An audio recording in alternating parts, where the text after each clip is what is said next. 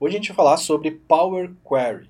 Ele é um recurso que veio do Excel que, e foi para dentro do Power BI e lá a gente chama ele de Power Query Editor. O Power BI, né, eu já falei nos vídeos anteriores da família, né, tem Power BI Desktop, Embedded, né, tem o Premium, que é o, o, o serviço lá na nuvem, então tem várias é, ferramentas dentro, dentro desse guarda-chuva aí do Power BI. Acontece que dentro do Power BI Desktop a gente tem um cara que chama Power Query, certo? Mas uh, tu só vai ver esse nome aparecendo quando tu clicar lá para editar é, a consulta que ele chama. O que, que é isso, né? É, quando você quer fazer manipulação dos dados, você quer, enfim, importar esses dados é, para dentro do Power BI, você vai lá, vai, vai escolher é, para importar os dados, e aí você vai escolher a fonte de dados, e aí são diversas fontes de dados. A partir desse momento que você está escolhendo o local é, da fonte de dados, esse já é o Power Query Editor, ou Power Query, ok? E aí você vai é, escolher se você quer importar de um CSV, de um TXT, de um banco de dados relacional, uh, não importa, ok? Tem diversas, diversas, diversas fontes para você é, importar. A partir desse momento você pode editar esses dados, ou seja, você pode é, limpar eles, pode é, criar novas colunas, remover coluna, trocar valores de dentro, tudo isso o Power Query utiliza a linguagem M, é uma linguagem que o próprio Power Query utiliza, ok? Mas o que, que isso quer dizer? É que quando o Power, o Power eh, BI Desktop foi idealizado, né, ele veio com o Power Query lá do Excel, que era um suplemento, um, um plugin do Excel, para fazer exatamente isso que eu acabei de falar para você. Então o cara abriu o Excel, é, escolhia importar dados, então ele podia pegar dados de, da web, ele podia pegar dados, seja lá onde, onde for, e isso carregava dentro da planilha do cara. Então, para o cara era ótimo, certo? E isso foi um dos primeiros é, plugins nesse sentido de análise de dados que surgiu no, no Excel. Dentro do Excel, depois surgiu o Power Pivot, que a gente vai falar em outras aulas, e o Power View, que a gente vai falar também em outras aulas. Tudo isso se juntou e virou, e virou o Power BI. Hoje, o assunto do Power Query é exatamente isso, é quando veio lá do Excel para dentro do Power BI. Então, quando a gente está trabalhando com o Power BI Desktop, e a gente escolhe para editar as consultas, é o nosso primeiro passo, né, para trazer esses dados para dentro do, do, do, Power BI, a gente utiliza o Power Query. Esse é o mais importante, tá, que você entenda que o Power BI Desktop, ou Power BI, né, ele foi a junção de várias coisas da Microsoft e muitas delas vieram do, do, do Excel, certo? Então, muitas vezes você que chegou ao verdão aí no, no, no Power BI, você vai ver que, não, mas o que, que é Power Query, o que, que é Power Pivot, o que é Power Review? Esses são tudo nomenclaturas que do pessoal que já tem experiência, ou pessoal mais técnico, que nada mais é do que esses plugins que surgiram lá no, no Excel e, e, e, algumas coisas do pacote Office, tá? Então, esse é o principal é, ponto que você tem que entender. Power Query é utilizado para importar esses dados, manipular e limpar eles. O que acontece é que esse assunto é um pouco polêmico tá? Por quê? Se você pegar, um, por exemplo, uma pessoa de negócio ou um, uma pessoa que não é de TI, que esse é um grande objetivo aí do Self-Service BI, a gente vai falar isso numa, em, em, outra aula. Ela não quer saber de criar um data warehouse, ela não, ela nem, na verdade, ela, muitas vezes ela nem sabe o que é um data warehouse, ou ETL, né, que é extrair, transformar e carregar. Então, para ela, isso tanto faz como tanto fez. O Power eh, BI, ele, ele teve esse sucesso todo, né? Teve essa, uh, essa visibilidade porque ele deixa pessoas comuns de business, né? Conectar no sua, na sua base de dados e fazer as suas análises.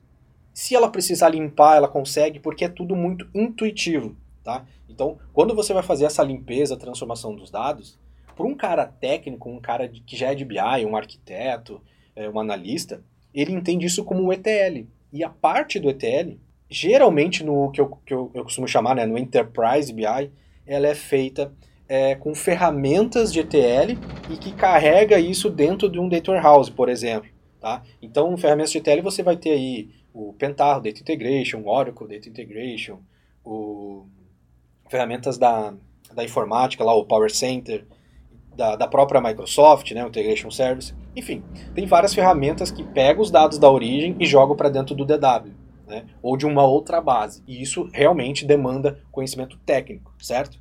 O Power Query ele faz quase que a mesma coisa, porém ele não tira de um lugar e bota para o outro. Ele tira de um lugar, fica aqui uh, na memória, faz todas as transformações e limpeza que a pessoa quer e aí exibe uh, esses dados. E para isso não precisa de conhecimento prévio de TI ou de alguma linguagem de programação nem nada disso, porque apesar dele ser escrito em M essas consultas e transformações, ele faz isso transparente para a pessoa. E qual que é o assunto polêmico aqui?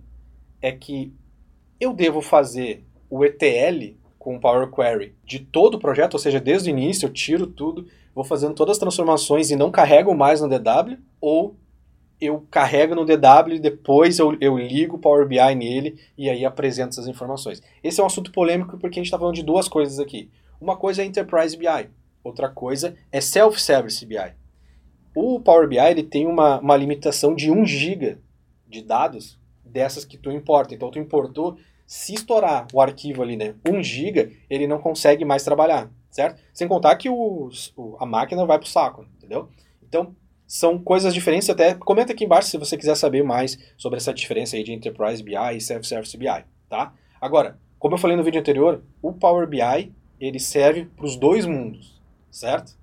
Tanto para o Enterprise quanto para o Self-Service. Aqui na empresa, aqui na nossa, na nossa empresa, a gente tem DW, certo? A gente faz o ETL com o PDI, joga para dentro de um DW que é feito em Postgres, uh, e depois a gente pega o Power BI e conecta no DW para criar as métricas, KPIs, as análises, dashboards, relatórios, ok? Mas não impede, por exemplo, do, sei lá, do Lucas aqui que, que cuida da, das campanhas, ele pegar e conectar num Excel para ele, para criar relatórios para que ele possa tomar uma decisão, porque senão ele vai ficar esperando eu arrumar o DW para ele ou o Augusto, que é o cara do BI, entendeu? Então, ele pode conectar e ele não é de TI, certo? Ele mesmo pode conectar lá e fazer esse trabalho e tomar as decisões que ele tem que tomar, certo? Então essa é a grande diferença aí. Bom, então para fechar, o Power Query, né? Ele tá, ele tem o Power Query Editor, que é o editor de consultas dentro do Power BI Desktop, ok?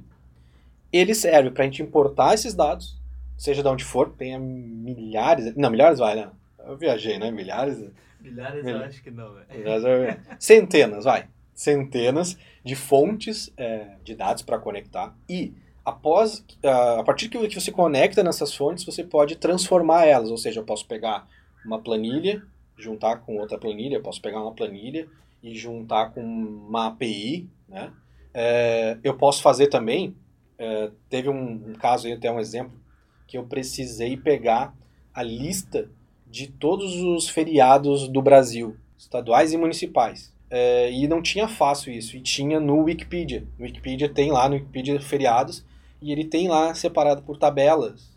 Tabelas, né? Tá, tá organizado lá. O que, que eu fiz? Eu conectei o Power BI no Wikipedia, ou seja, eu, essa fonte de dados era uma URL, e na hora que eu apontei lá, o Power BI entendeu que cada pedaço daquilo ali era uma tabela. E na hora que eu importei é, essa tabela, ele já conseguiu separar tudo para mim, de todos os estados, de todos os municípios, a informação que eu precisava. Aí o que, que eu fiz? Eu unifiquei todas essas tabelas e criei uma só. E aí eu tive uma tabela com todos os feriados por estado, município e tudo mais. Ou seja, eu não precisei fazer isso num ETL, foi muito rápido. O Lucas poderia ter, ter, ter, feito isso, que é o cara que cuida das campanhas. Então, é, esse é o grande segredo. Tá? Esse é o grande segredo, porque isso era feito no Excel, agora é feito dentro do desktop. O que acontece é que muitas vezes o cara quer é, ele fica na dúvida, tá, mas então eu não preciso mais do DW. E não, cara, como eu falei, tem o lance de 1 GB, né, que é, que é do tamanho, e também tem assim, apesar do Power BI conectar com várias fontes diversas, eu vou dar um exemplo para vocês aqui, a gente tem é, várias formas de pagamento, né, métodos de pagamento, a gente chama de gateways, né, gateways de pagamento. Então a gente aceita pagamentos dos nossos treinamentos, é, do Power BI, por exemplo, do, da Hotmart, do, da Eduz, do PagSeguro, do PayPal, ou seja, todas essas empresas que fazem a transação para nós, elas liberam esses dados através de API. Não que o Power BI não conecte em API, mas, além disso, por exemplo, na Eduz, o status de pagamento, tipo, que o cara realmente uh, pagou, tá tudo certo, é 1. Na Hotmart, uh, é 25. E na Eduz é paga e na Hotmart é compra finalizada. Então, são vários lugares com informações diferentes, mas é ainda a mesma coisa. o que, que a gente faz? A gente pega tudo isso, joga para a stage, e dentro da stage a gente unifica essas informações e joga no nosso Star Schema é, de vendas, onde a gente tem uma tabela que chama formas de pagamento, que são as nossas formas de pagamento. Ali, a gente fez uma união e independente do que a Eduz, Hotmart, PayPal, PagSeguro, seja lá o que for, envie para a gente, para a gente é uma coisa só. O cara pagou ou o cara não pagou. E isso demanda processamento, isso demanda dados pesados, entendeu?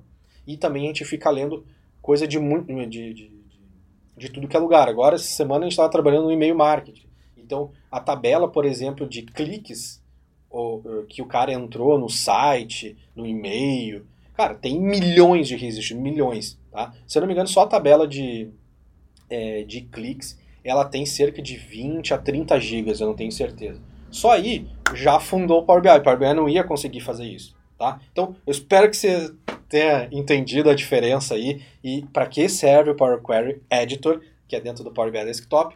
E deixa aí o seu, seu comentário para ver se é, essa polêmica aí, se quando que usa um, quando que não usa, o que, que você acha.